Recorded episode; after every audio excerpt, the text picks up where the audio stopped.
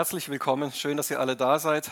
Und ja, es ist gut, dass wir uns wirklich darauf ausrichten, auf das, was Gott für uns vorbereitet hat, dass wir uns so innerlich positionieren, dass wir alles, alles weggeben würden dafür, dass wir sagen, es ist gut, dass, dass die Gegenwart Gottes in unser Leben kommt und dass die Herrlichkeit Gottes in unserem Leben so sichtbar wird. Und das ist auch das Thema dieser Predigt heute Abend. Und ähm, vielleicht sagst du jetzt, auf der einen Seite erleben wir gerade eine Zeit, in der einiges in dieser Welt durcheinander kommt und wir haben gerade so eine weltweite Seuche hoffentlich bald überstanden, so eine Pandemie. Wir haben Krieg mitten in Europa, Feindseligkeiten zwischen Menschen und vielleicht ist es so eine Zeit, wo du dich auch fragst, Gott, wo bist du in dieser Zeit? Ich sehe so wenig von deiner Herrlichkeit in dieser, in dieser äußeren Welt, wenn ich diese äußere Welt so anschaue, ich sehe so wenig von deiner Herrlichkeit. Vielleicht auch wenn du dein eigenes Leben anschaust, dann sehe ich so wenig davon. Und das ist so eine Sache, die wir als Christen auch ganz leicht vergessen können. Und das ist, glaube ich, auch das, deswegen das Thema dieses heutigen Abends, was auch jetzt gerade eben schon vor dieser Predigt in vielen Eindrücken auch angeklungen ist es, es ist so wichtig, dass die Gegenwart Gottes und die Herrlichkeit Gottes in unserem Leben wirklich so eine ganz starke Präsenz hat. Und ähm, vielleicht bist du jetzt, der du im Internet zuhörst oder zuschaust, auch zum ersten Mal jetzt auf unserem Kanal vorbeigekommen und vielleicht sagst du, wie kommst du dazu, dass du gerade jetzt in so einer Zeit, wo draußen in der Welt so viele schlimme Sachen passieren, ähm, wie kommst du dazu, von Gegenwart Gottes und von Herrlichkeit Gottes zu sprechen? Wenn ich so die Nachrichten anschaue, dann sehe ich überhaupt nichts davon. Da sehe ich, wie, wie Frauen und Kinder getötet werden. Ich sehe, wie Hunderttausende oder Millionen von Menschen fliehen müssen. Ich sehe, wie Menschen an einer Pandemie sterben. Und wie kommst du dazu, in dieser Zeit von Herrlichkeit und von Gegenwart Gottes zu sprechen? Und ich sage, gerade eben jetzt in dieser Zeit ist es wichtig, dass wir davon sprechen. Genau jetzt, in dieser Zeit, finde ich es total wichtig, dass wir uns damit mal wieder beschäftigen, was für konkrete Auswirkungen die Gegenwart Gottes und die Herrlichkeit Gottes in unserem persönlichen Leben hat, auch in unseren Gemeinden und vielleicht auch in dieser Welt, wo momentan so vieles in Unordnung ist. Die Gegenwart Gottes. Im Hebräischen gibt es für die Gegenwart Gottes ein interessantes Wort. Es heißt Shekinah. Shekinah ist im Hebräischen die Wohnung Gottes bei den Menschen. Wenn man es wörtlich übersetzen würde, dann heißt es die Einwohnung. Das ist ja ein Wort, was es im Deutschen gar nicht, gar nicht gibt. Also meine Frau und ich, wir haben manchmal auch so lustige Wortschöpfungen. Also wenn ich zum Beispiel so ein Hemd, sage ich mal, sehr lange getragen habe und das kann man dann schon riechen, dass ich das sehr lange getragen habe zum Beispiel, dann sagen wir so, dieses Hemd, das habe ich jetzt aber sehr lange durchwohnt. Das ist ja auch ein Wort, das gibt es im Deutschen nicht, ne? durchwohnen. Aber wir sagen das dann so und jeder weiß, was damit gemeint ist. Dieses Hemd, das hast du jetzt schon so lange durchwohnt, jetzt musst du das mal ausziehen und waschen und vielleicht mal ein frisches anziehen. Oder manchmal hat man ja vielleicht auch ein altes Sofa, wo man nicht mehr gut drauf sitzen kann und dann sagt man, okay, wir geben das den Kindern, dass die noch ein paar Monate oder Jahre drauf Trampolin springen können. Für was anderes ist es nicht mehr zu gebrauchen und wenn die es dann völlig ramponiert haben, dann kann man es irgendwann auch wegschmeißen und dann würden wir auch so eine Wortschöpfung benutzen, die wir uns selber ausgedacht haben. Dieses Sofa ist jetzt endgültig zerwohnt. Das gibt es auch nicht im Deutschen, das Wort, ne? Zerwohnt. Also das ist so eine, so eine Mischung aus zerstören und drauf wohnen oder drin wohnen. Genau. Und ähm, das, ist, das ist einfach so, so eine Wortschöpfung auch, dieses hebräische Wort Einwohnung, Shekinah, die Einwohnung Gottes, also da, wo Gott irgendwo hineinkommen möchte. Er möchte nicht nur bei jemand wohnen, sondern er möchte in jemand wohnen. Nebenbedeutungen dieses Begriffs Shekinah sind auch Ruhe, Glück, Heiligkeit oder Frieden. Also ganz allgemein ist damit gemeint die Gegenwart Gottes unter den Menschen, die nicht weit weg irgendwo über den Wolken schwebt. Das ist ja manchmal so eine Vorstellung, die man vielleicht von Gott hat, wenn man ihn nicht kennt, zum Beispiel, wenn man gar nicht mit Gott lebt, könnte man ja denken, Gott, den interessiert es überhaupt nicht, was auf dieser Welt los ist, der schwebt da über den Wolken irgendwie und der ist ganz weit weg. Aber wenn man sich dann anfängt, mit ihm zu beschäftigen und auch mit der Bibel zu beschäftigen, dann merkt man dieses Shekinah, das, ist, das heißt, er möchte unter uns wohnen, er möchte Gemeinschaft mit uns haben und er möchte nicht weit weg irgendwo sein, sondern so nahe mit uns auch verbunden sein, dass wir die Auswirkungen davon auch wirklich deutlich, direkt und unmittelbar spüren können. Die Gottesdienste in unseren Citykirchen, die heißen ja Erlebnisgottesdienste. Deswegen heute auch die Frage am Anfang dieses Gottesdienstes, möchtest du Gott erleben? Viele von euch haben sich gemeldet und ja gesagt. Und in unseren Gemeinden sprechen wir auch ganz oft davon, dass wir sagen, wir möchten eine Gemeinde sein, in der andere Menschen die Gegenwart Gottes erleben können. Aber was heißt das jetzt ganz konkret? Interessant ist, dass dieses hebräische Wort Shechina in der Bibel nie als Substantiv vorkommt, sondern es ist eigentlich immer als Verb zu lesen, also als Tätigkeitswort. Da ist es dann das Wort Shakan. Es heißt wohnen. Interessanterweise heißt es auch zelten, also bei jemandem sein Zelt aufschlagen. Es heißt bei jemandem verweilen, sich niederlassen, ruhen und sich aufhalten. Das ist alles das, was dieses, dieses Wort beinhaltet. Und das ist alles das, was Gott auch möchten, möchte. Er möchte bei uns wohnen, er möchte sein Zelt bei uns aufschlagen, er möchte verweilen, sich niederlassen und sich bei uns aufhalten. Dass Gott mit seiner Herrlichkeit irgendwo auf dieser Erde wohnt, das hören wir zum ersten Mal, wenn wir die Bibel aufschlagen in 2. Mose Kapitel 24. Da ist ja gerade das Volk Israel aus der Gefangenschaft in Ägypten befreit worden von Gott, ist jetzt auf der Wüstenwanderung äh, durch die Sinai-Wüste und da hat Gott es geplant, dass dieses Volk Israel ihm zum ersten Mal so, so richtig stark auch begegnet, dass er ihnen wirklich seine Herrlichkeit ganz deutlich mal zeigen kann, dass er ihnen auch sein Gesetz gibt und seine guten Ordnungen, die er vorbereitet hat für sie. Und davon lesen wir zum ersten Mal in 2. Mose 24, Vers 15 bis 17.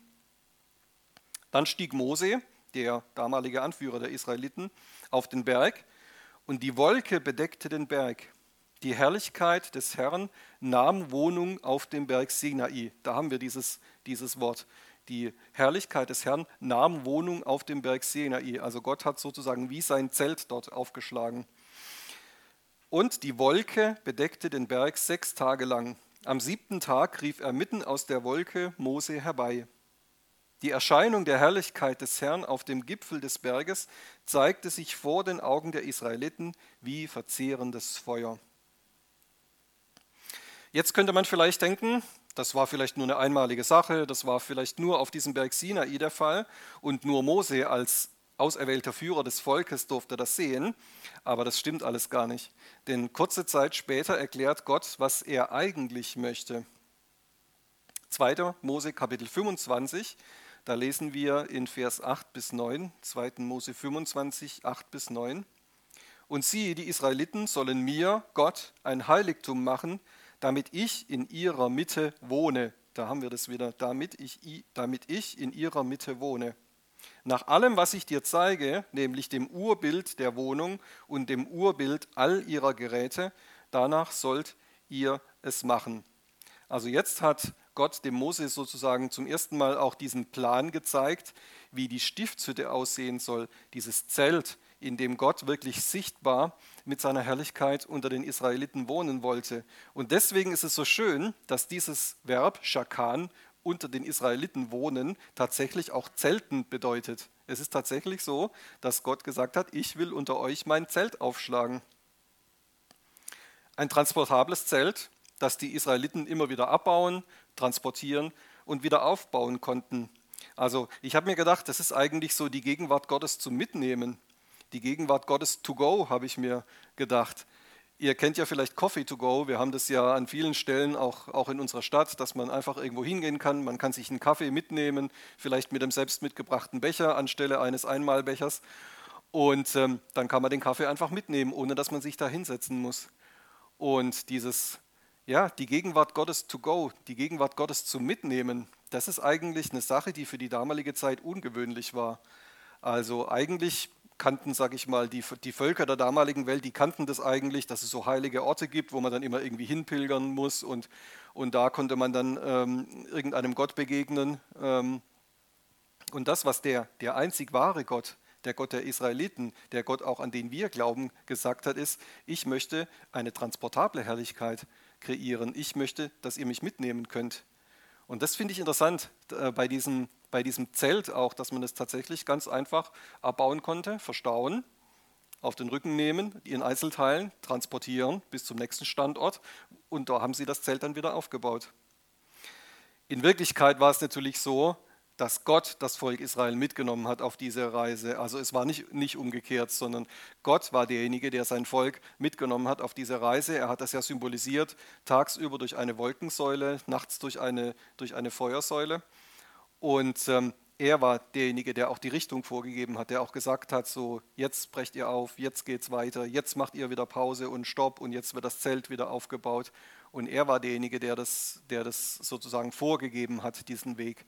Aber trotzdem finde ich diesen, diesen Aspekt interessant, dass die Israeliten einfach dieses Zelt als Symbol und als tatsächlichen Ort der Gegenwart Gottes einpacken und mitnehmen konnten. In 2. Mose 29, Vers 45 bis 46 sagt Gott dann, und ich werde mitten unter den Söhnen Israel wohnen und ihr Gott sein. Das ist das, was er wollte. Ich werde mitten unter den Söhnen Israel wohnen und ihr Gott sein. Und sie werden erkennen, dass ich, der Herr, ihr Gott bin, der ich sie aus dem Land Ägypten herausgeführt habe, um mitten unter ihnen zu wohnen, ich, der Herr, ihr Gott. Also hier merken wir, dass Gott unter uns wohnt, dass er unter uns zeltet, dass er seine Gegenwart, ähm, ja, dass seine Gegenwart unter uns ist, das hat eine ganz konkrete Auswirkung. Wir werden ihn erkennen. Wir werden erkennen, was er Gutes in unserem Leben getan hat. Wenn er unter uns wohnt und in unserem Leben präsent ist, dann ist das unübersehbar. Dann erkennen wir seine Wege und seine Führung und seine Leitung. Interessant ist, das Hauptziel der Befreiung aus der Sklaverei, das war gar nicht Freiheit. Also wir hätten ja, wenn wir jetzt vielleicht hier diesen Vers geschrieben hätten, hätten wir gesagt, ich bin ihr Gott, der sie aus dem Land Ägypten herausgeführt habe, um sie in die Freiheit zu bringen. So, das wäre so was, was wir vielleicht schreiben würden, weil für uns ist die, die Freiheit so das Gegenteil von Sklaverei. Und natürlich hat er sie auch in die Freiheit gebracht. Das war ein ganz wichtiger Aspekt, dass er sie aus der Sklaverei befreit hat und in die Freiheit geführt hat. Aber er sagt, ich bin ihr Gott, der ich sie aus dem Land Ägypten herausgeführt habe, um mitten unter ihnen zu wohnen. Ich, der Herr, ihr Gott. Das ist das, was er geplant hat. Er wollte Gemeinschaft mit ihnen haben, er wollte mit ihnen zusammen sein, er wollte unter ihnen zelten, er wollte sich aufhalten bei ihnen. Bei den Israeliten war es dann schließlich soweit. Das Zelt für die Gegenwart Gottes, die Stiftshütte, war fertig, sie wurde gebaut und dann wurde sie eingeweiht. Und jetzt springen wir zu dieser Einweihungsfeier. In 2. Mose 40 finden wir sie, in 2. Mose 40. Ich lese mal ab Vers 33b bis 38. So vollendete Mose das Werk, also die Stiftshütte war fertig. Da bedeckte die Wolke das Zelt der Begegnung und die Herrlichkeit des Herrn erfüllte die Wohnung. Und Mose konnte nicht in das Zelt der Begegnung hineingehen, denn die Wolke hatte sich darauf niedergelassen. Und die Herrlichkeit des Herrn erfüllte die Wohnung. So oft sich die Wolke von der Wohnung erhob, brachen die Söhne Israel auf, auf all ihren Wanderungen. Wenn sich aber die Wolke nicht erhob, dann brachen sie nicht auf bis zu dem Tag, an dem sie sich erhob. Denn die Wolke des Herrn war bei Tag auf der Wohnung und bei Nacht war ein Feuer in der Wolke vor den Augen des ganzen Hauses Israel, solange sie auf der Wanderung waren. Also bei dieser Einweihungsfeier der Stiftshütte das war eine ganz krasse Auswirkung der Gegenwart Gottes. Das war die Herrlichkeit Gottes, die diesen, die diesen Raum, die dieses Zelt so stark erfüllt hat, dass es gar nicht möglich war, dass in diesem Moment ein Mensch da reingeht. Also eine Wolke, die hat ja meistens so die, die Eigenschaft, auch sich auszubreiten. Also wenn ich jetzt hier, sage ich mal, eine Dampfwolke oder eine Feuerwolke machen würde, mitten im Raum, ist das ja nicht so, nicht so eine gute Idee. Aber diese Wolke, die würde sich überall in diesem Raum, würde die sich ausbreiten, die würde sich in jede Ritze, würde die sich reinsetzen, weil sie einfach ähm, diese Eigenschaft hat, so sich, sich auszudehnen. Und das ist das, was wir hier bei der Gegenwart und bei der Herrlichkeit Gottes auch sehen. Sie hat wirklich dieses ganze Zelt, diese, diese Wohnung Gottes unter den Menschen, hat sie so stark in Beschlag genommen, dass kein Mensch da reintreten konnte und dass wirklich alle wie, wie gebannt da davor stehen bleiben mussten. Wow, habe ich mir gedacht, wünschen wir uns das nicht manchmal in unserer Zeit, dass wir die Gegenwart Gottes so stark erleben, eine wirklich ehrfurchtgebietende Gegenwart Gottes, eine Begegnung mit Gott, die uns so vor Ehrfurcht vielleicht kurzzeitig erstarren lässt, dass alles andere um uns herum unwichtig wird? Ein ähnliches Erlebnis wie bei der Einweihung der Stiftshütte, das hatten die Israeliten dann später auch wieder, nachdem sie im Land Israel angekommen waren. Dann wurde viele hundert Jahre später, wurde dann der Tempel in Jerusalem gebaut. Und als der eingeweiht wurde, da gab es wieder ein ähnliches Erlebnis. Und das lese ich euch mal vor. In 2. Chronik 7, Vers 1 bis 3. Salomo ist ja zu dieser Zeit der König in Israel. Er war derjenige, der den, den Bau beaufsichtigt hat und auch die Einweihung dann geleitet hat. 2. Chronik 7, Vers 1 bis 3. Als, und als Salomo zu Ende gebetet hatte, da fuhr das Feuer vom Himmel herab und verzehrte das Brandopfer und die Schlachtopfer. Und die Herrlichkeit des Herrn erfüllte das Haus. Und die Priester konnten nicht in das Haus des Herrn hineingehen, denn die Herrlichkeit des Herrn erfüllte das Haus des Herrn. Und alle Söhne Israel sahen das Feuer herabfahren und die Herrlichkeit des Herrn über dem Haus. Da knieten sie mit dem Gesicht zur Erde auf das Pflaster nieder und beteten an und sie priesen den Herrn, denn er ist Güte, gütig und seine Gnade währt ewig. Krasse Geschichte wieder, ne? Also was ist hier die Auswirkung der Herrlichkeit? Die Menschen beugen sich vor Gott, sie knien nieder und sie beten ihn an. Und mit dieser äußeren Haltung ist immer auch eine innere Haltung verbunden. Das, das fand ich so interessant. Also sich äußerlich zu beugen und niederzuknien, sage ich mal so im Sinne eines religiösen Rituals, wenn du sagst, ja, das ist, alle anderen machen das auch so, ich knie jetzt halt mal nieder und ich beuge meine Knie und so ein bisschen mit dem Kopf auf die Erde, wie die anderen das auch machen. Das bringt überhaupt nichts, das kannst du total vergessen, wenn du nicht auch gleichzeitig dich innerlich beugst. Weil was ist das, was Gott anschaut? Er schaut nicht unsere äußere Haltung zuerst an, sondern das, was er als erstes anschaut, ist unser Herz. Das, was er als erstes äh, sich anguckt, ist unsere innere Haltung. Und das fand ich so interessant, dass die Israeliten sich wirklich auch aus Überzeugung gebeugt haben, weil sie wirklich diese ehrfurchtgebietende Gegenwart und Herrlichkeit Gottes auch bei dieser Einweihung des Tempels so stark, so stark erlebt haben, dass sie gesagt haben, ja Herr, du bist Gott, du bist hoch erhaben, niemand ist wie du, ich beuge mich vor dir, mit dir und bei dir ist alles möglich. Und das ist wichtig, dass wir, dass wir das auch lernen für unser, für unser eigenes Leben.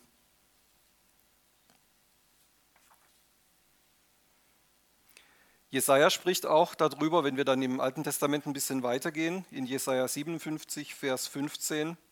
Denn so spricht der Hohe und Erhabene, der in Ewigkeit wohnt und dessen Name der Heilige ist. In der Höhe und im Heiligen wohne ich und bei dem, der zerschlagenen und gebeugten Geistes ist, um zu beleben den Geist der Gebeugten und zu beleben das Herz der Zerschlagenen. Hier sehen wir also, dass es tatsächlich auch konkrete Voraussetzungen gibt. Gott kann und will sich nicht einfach wahllos irgendwo auf der Welt niederlassen und irgendwo wohnen auf dieser Welt. Es ist vor allem wichtig zu wissen für uns, dass er keine Gemeinschaft mit der Sünde haben kann. Gott kann sich nicht da niederlassen und seine Herrlichkeit zeigen, wo Sünde äh, übermächtig sozusagen vorhanden ist, sondern er sucht sich die Menschen aus, die demütig sind, die sich selbst nicht toll finden, die denken, sie wären nichts, die kaputt sind. Gebeugter Geist steht da. Ne? In der Höhe und im Heiligen wohne ich und bei dem, der zerschlagenen und gebeugten Geistes ist. Was bedeutet das? Gebeugt von den Umständen, gebeugt und demütig vor Gott, so wie wir es gerade auch bei der Einweihung des Tempels gehört haben. Wisst ihr, Gott liebt es, bei Menschen zu wohnen, die kaputt sind und bei Menschen, die sich selbst demütigen, die sich selbst beugen und die Größe Gottes anerkennen. Auf jeden Fall ist es aber auch so, dass wenn Gott bei uns wohnt, wenn wir uns demütigen, wenn wir uns beugen, dann bleibt es nicht dabei. Das finde ich so interessant an dieser Bibelstelle. Er belebt den Geist der Gebeugten und belebt das Herz der Zerschlagenen. Das ist also wieder so eine ganz konkrete Auswirkung von der Gegenwart Gottes und von der Herrlichkeit Gottes, wenn er bei uns wohnt. Es bleibt nicht dabei, dass du zerschlagen bist, dass du vielleicht kaputt bist. Vielleicht hat das Leben dir übel mitgespielt. Vielleicht hast du auch selber Zerstörung angerichtet in deinem Leben. Vielleicht ist es wirklich so, dass du auch aus kaputten Verhältnissen kommst. Aber in dem Moment, wo du dich öffnest für die Gegenwart Gottes, in dem Moment, wo, die, wo du dich öffnest für die Herrlichkeit Gottes, da wird es nicht dabei bleiben. Ja, Gott sieht deine innere Haltung. Er sieht es, dass du dich demütigst. Er sieht, dass du dich beugst. Und er freut sich darüber, weil er sagt, da möchte ich wohnen. Bei denen, die gebeugt sind, bei denen, die gedemütigt sind, diejenigen, die auch sich selber beugen, bei denen möchte ich wohnen. Und dann sagt er, aber jetzt muss das nicht so bleiben. Deine innere Haltung, die soll natürlich weiterhin so bleiben mit Demut. Aber er sagt, dass es Zerstörung in deinem Leben gab, dass du kaputt bist, dass du kaputt gemacht worden bist vielleicht, dass du selber auch durch Sünde Schaden in deinem Leben angerichtet hast. Dabei wird es nicht bleiben. Er belebt den Geist der Gebeugten und belebt das Herz der Zerschlagenen. Das ist so wichtig, dass wir das wissen. Das sind ganz konkrete Auswirkungen der Gegenwart und der Herrlichkeit Gottes, die wir wirklich erleben können. Gott wollte aber letztendlich nicht nur bei den Israeliten, nicht nur in einem Zelt oder später in einem Tempel in Jerusalem wohnen, sondern er wollte die Möglichkeit eröffnen, bei allen Menschen zu wohnen. Und deswegen hat er Jesus gesandt. Und jetzt kommen wir zum Neuen Testament. In Johannes 1 bis 14 beschreibt es der Evangelist Johannes ganz gut. Johannes 1, Vers 14. Da spricht er über Jesus und sagt, das Wort, das war Jesus, das Wort Jesus wurde Fleisch und wohnte unter uns und wir haben seine Herrlichkeit angeschaut, eine Herrlichkeit als eines einzig Geborenen vom Vater, voller Gnade und Wahrheit. Jetzt haben wir den Sprung gemacht vom Alten ins Neue Testament, das heißt, vom Hebräischen sozusagen zum Griechischen. Und jetzt ist es nämlich ganz interessant, wenn wir uns anschauen, welches Wort steht denn hier. Das Wort wurde Fleisch und wohnte unter uns. Da steht tatsächlich wieder das Wort zeltete unter uns. Das ist genau auch im Griechischen wieder dieses Wort. Das Wort wurde Fleisch und zeltete unter uns. Wohnen, zelten kann dieses Wort bedeuten. Ich fand es interessant, es kann auch bedeuten speisen, zum Beispiel schmausen, oder sich lagern. Ich weiß nicht, ob ihr schon mal solche Römerfilme, äh, Historienfilme geguckt habt, wo die Römer sich dann irgendwie treffen zum Essen. Das ist ja so, die hatten ja nicht so hohe Tische wie wir, wo man dann so auf dem Stuhl sitzt, sondern die hatten ja so relativ niedrige Tische, die so knapp über dem Boden sind. Und da hat man sich dann so gelagert. Meistens hat man sich dann so auf dem Ellenbogen da aufgestützt und hat dann da so gegessen und geschmaust. Also man hat sich gelagert. Ich weiß nicht, ob man da dem anderen manchmal dann so die Füße ins Gesicht gestreckt hat, der daneben dran lag. Weiß ich, weiß ich nicht, wie das war. Oder ob man da irgendwelche Möglichkeiten hatte, das vielleicht ein bisschen nach hinten, so weg vom Tisch, dann die Füße, die Füße zu machen. Aber das fand ich interessant, dieses Bild. Das ist die Haltung, die Gott in unserem Leben einnehmen möchte. Also Gott möchte bei uns einfach entspannt lagern. Er möchte in unser Leben kommen und er möchte da schmausen. Er möchte sich bei uns zu Tisch legen. Und er möchte einfach so Gemeinschaft äh, äh, mit, mit uns haben, dass er sagt so, oh, hier ist es gut, hier lasse ich mich nieder, hier lege ich mich hin, hier schmause ich, hier speise ich, hier bleibe ich, hier gefällt es mir. Ist das nicht toll, dass wir so ein Ort sein können, wo Gott sich niederlässt? Das hat Jesus eröffnet. Das ist eine tolle, eine tolle Sache. Eine tolle Sache. Bei den ganzen Stellen im Alten Testament haben wir schon davon gesprochen, die Herrlichkeit des Herrn die wohnte auf dem, auf dem Sinai oder später im Zelt oder jetzt eben durch Jesus auch in, in allen Menschen, die ihn aufnehmen. Und ähm, wir haben jetzt dieses Wort Herrlichkeit auch schon öfters benutzt. Und jetzt gucken wir uns mal an, was das bedeutet. Herrlichkeit. Im Hebräischen heißt es Kabot. Das bedeutet Ehre, Herrlichkeit, Anerkennung, Würde, Majestät. Das Wort bedeutet aber auch Schwere, also jetzt wissen wir, warum die Herrlichkeit Gottes immer herabkommt. Wir sagen ja immer, die Herrlichkeit Gottes kommt herab. Das steht auch so in der Bibel ja meistens, dass die Herrlichkeit Gottes so von oben nach unten herabkommt. Also es ist tatsächlich so, wie wenn die, die Herrlichkeit Gottes so, so eine geistliche Schwerkraft hat.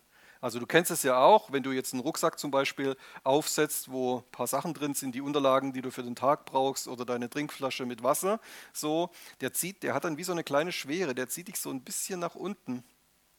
Und das fand ich interessant, dass es tatsächlich so ist, dass man die Herrlichkeit Gottes auch manchmal wie so eine, wie so eine Schwere, so eine, ja, dass man das einfach so spüren kann, wie sie sich auf uns lagert, dass man das tatsächlich manchmal auch körperlich spüren kann.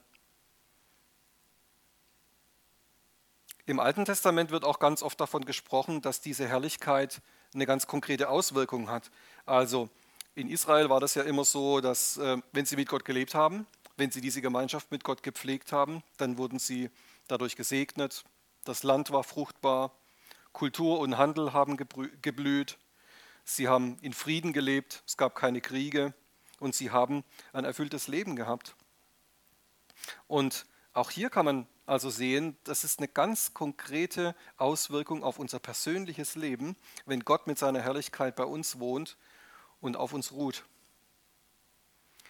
Vielleicht hast du bisher nur gedacht, wenn du die Gegenwart und die Herrlichkeit Gottes spürst, dann ist das wie so eine Gänsehaut im Gottesdienst. Vielleicht musstest du auch weinen, vielleicht hast du Tränen in den Augen, vielleicht läuft dir so ein bisschen eine, so, ein, so ein Schauer, so ein schöner Schauer den Rücken runter. Und ja, das ist, das ist richtig so, das ist auch gut so, wenn das passiert. Es ist tatsächlich manchmal eine ganz konkrete körperliche Auswirkung auch, wenn Gott sich zeigt mit seiner Gegenwart, dass wir das wirklich spüren können auch. Ich glaube, er möchte das auch manchmal, dass wir das wirklich körperlich auch erleben können, wenn er, wenn er mit seiner Herrlichkeit ganz stark da ist. Und ähm, aber das ist so wichtig zu wissen für uns, dass das nicht darauf reduziert ist. Es ist nicht auf irgendwelche allgemeinen, auf, auf irgendwelche einzelnen Erlebnisse im Gottesdienst reduziert. Die Gegenwart Gottes und die Herrlichkeit Gottes, die steht uns 24 Stunden am Tag und sieben Tage die Woche zur Verfügung. Wie wir es vorhin gesagt haben, Herrlichkeit to go, Herrlichkeit zum Mitnehmen. Und das ist so wichtig für uns, dass wir das wissen, dass wir jetzt diese Träger der Gegenwart Gottes sind. Wir sind die Träger der, der Herrlichkeit Gottes und sie steht auch uns den ganzen Tag ohne Unterbrechung zur Verfügung.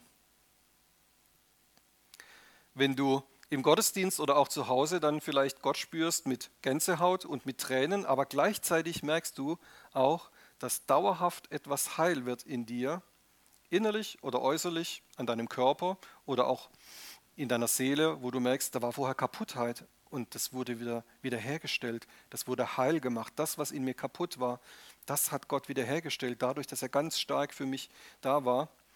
Dann, dann merkst du, dass es eine konkrete Kraft ist.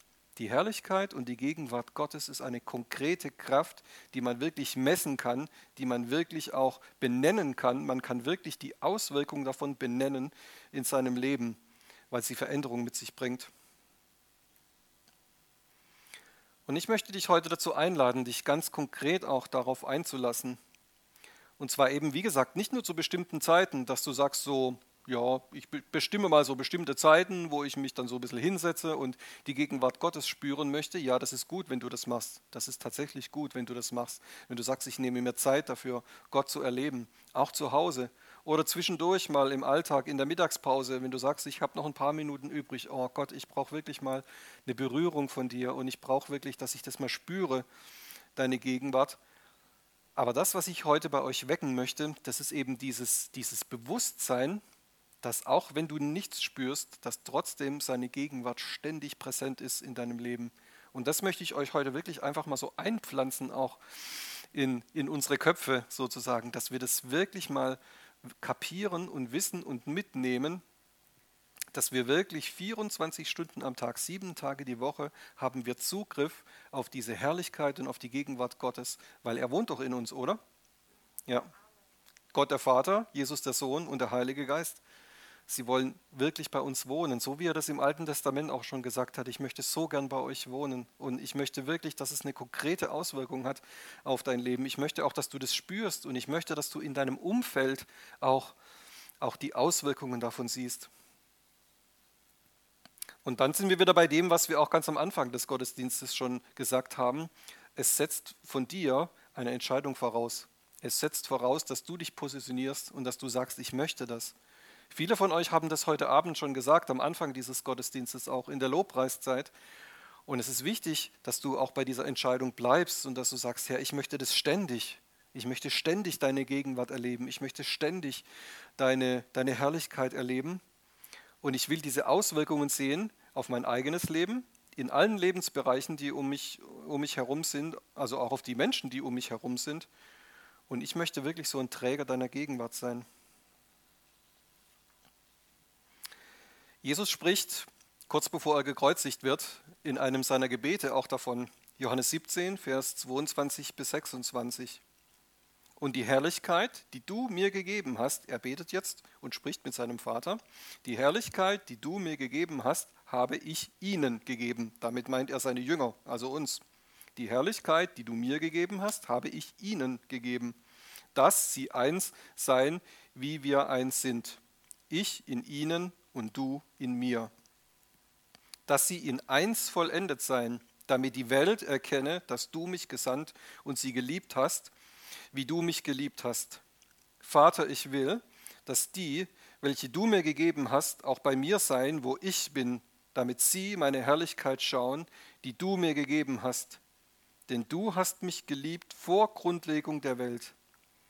Gerechter Vater, und die Welt hat dich nicht erkannt, ich aber habe dich erkannt, und diese haben erkannt, dass du mich gesandt hast. Und ich habe ihnen deinen Namen kundgetan und werde ihn kundtun, damit die Liebe, womit du mich geliebt hast, in ihnen sei und ich in ihnen. Auch hier spricht Jesus von einer ganz konkreten Auswirkung der Herrlichkeit. Denn dadurch, dass Jesus uns seine Herrlichkeit gegeben hat, sind wir eins mit ihm. Wir sind aber auch eins untereinander. Wie wir das vorhin auch schon, schon gehört haben, das, ist, das macht auch uns als Gemeinschaft aus, dass nicht nur jeder von uns eins ist mit Jesus, sondern wir sind auch untereinander eins. Und dadurch wird die Welt sehen, dass Jesus von Gott gesandt wurde und dass wir, die Gemeinde, ihn repräsentieren. Das ist so wichtig für uns, dass wir uns das, dass wir uns das klar machen. Wir sind seine Repräsentanten auf dieser Welt. Wir sind die Träger seiner Gegenwart. In Kolosser 1 schreibt Paulus, Kolosser 1, Vers 26 bis 27, das Geheimnis, das von den Zeitaltern und von den Geschlechtern her verborgen war, jetzt aber seinen Heiligen offenbart worden ist, ihnen wollte Gott zu erkennen geben, was der Reichtum der Herrlichkeit dieses Geheimnisses unter den Nationen sei, und das ist Christus in euch, die Hoffnung der Herrlichkeit. Da haben wir es wieder. Christus in uns, die Hoffnung der Herrlichkeit. Und da sagt er das auch ganz klar. Es ist nicht nur ein Selbstzweck. Es ist alles richtig, was ich gesagt habe, dass die Herrlichkeit Gottes und die Gegenwart Gottes auf unser Leben eine Auswirkung haben soll, dass wir gesegnet werden, dass wir innere Heilung bekommen, dass wir auch äußere Heilung bekommen.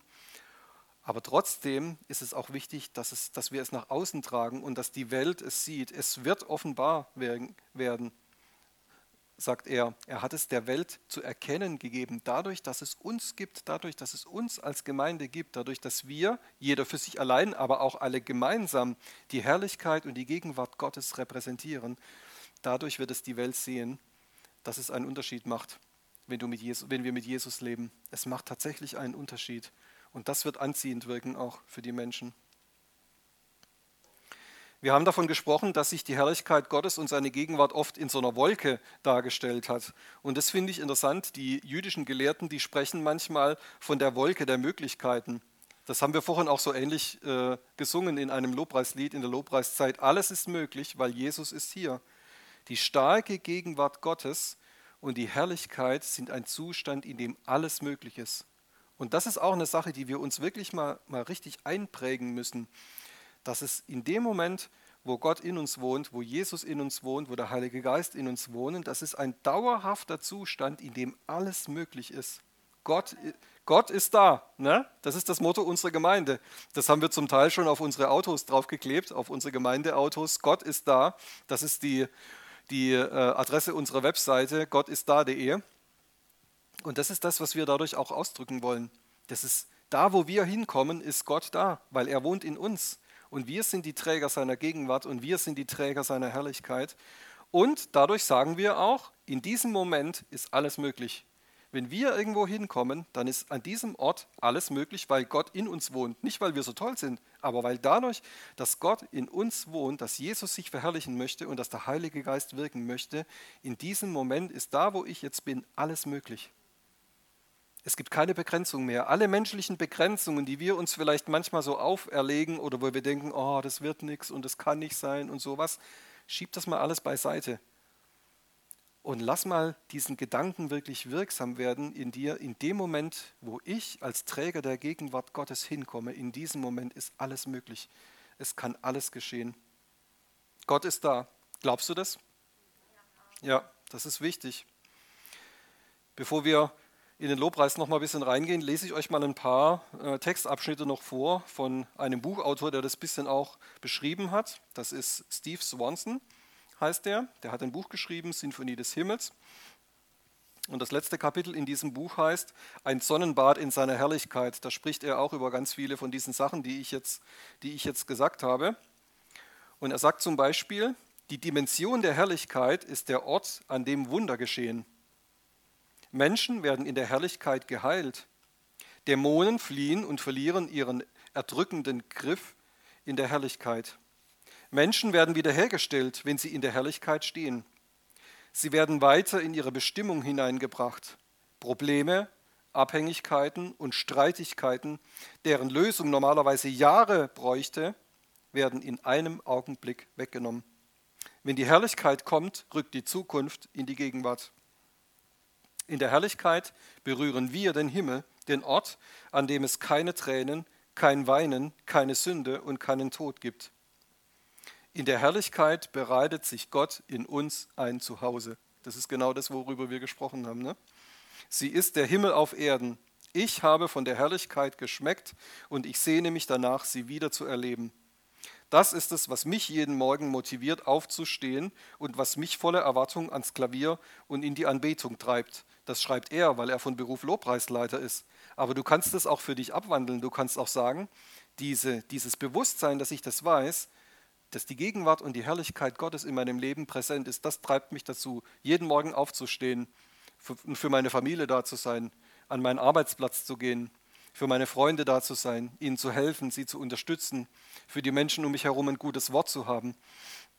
Oder vielleicht für jemand beim Einkaufen zu beten, wenn ich merke, oh, da ist jemand total bedrückt und vielleicht braucht er Gebet, dann einfach da zu sein für die Menschen. Es ist schwer, die Herrlichkeit zu definieren, schreibt er. Man muss sie am besten selbst erleben. Wann immer die Shekinah, die Herrlichkeit kam, geschahen Wunder. Amputierte Gliedmaßen wuchsen heraus. Eine ausgezehrte Frau wurde auf ihrem Totenbett sofort geheilt und legte innerhalb von Stunden 20 Kilo zu. Ja, das sind krasse Auswirkungen. Ne? Bisschen später schreibt er, das ist die Art von Herrlichkeit, nach der ich mich sehne. Sie ist der Himmel, nur dass sie jetzt und hier auf der Erde ist. Das ist auch so ein wichtiger Aspekt, was er, was er sagt, so dieses zu wissen, jetzt in diesem Moment ist es schon alles möglich. Wir brauchen nicht von irgendeinem Himmel träumen, der irgendwann in der Zukunft mal sein wird. Ja, es gibt, es gibt sage ich mal, noch eine ganz besondere Form der Gemeinschaft, mit der wir mit Gott mal vereint sein werden, wenn wir dann letztendlich bei ihm sind. Aber das darf uns nicht davon abhalten zu sagen, alles, was Gott vorbereitet hat und alles, was er tun möchte, ist jetzt in dieser Zeit hier, wo wir leben, schon für uns abrufbar. Wenn Gott sich zeigt und die Herrlichkeit kommt, gehört ihm alle Aufmerksamkeit. Es gibt keine Ablenkungen mehr. Jeder andere irdische Umstand verliert neben seiner Gegenwart jede Bedeutung. Jetzt kommt was Wichtiges. Wenn die Herrlichkeit kommt, haben wir nicht mehr die Kontrolle. Er hat die Kontrolle. Nicht, weil er unseren freien Willen übernimmt, sondern weil sich unser Fleisch vor der Herrlichkeit Gottes beugt und sein Wille in uns geschieht. Jedes Auge richtet sich auf Gott und jedes Herz ist gespannt darauf, was Gott als nächstes tun wird. Ohren erhalten ein stärkeres Hörvermögen, weil sie den Klang Gottes voller Freude erwarten. Und dann spricht er noch ein bisschen auch von dieser, von dieser Erwartung und sagt, das ist, das ist wichtig. Der erste Schlüssel, um die Tür der Herrlichkeit aufzuschließen, ist die Erwartung.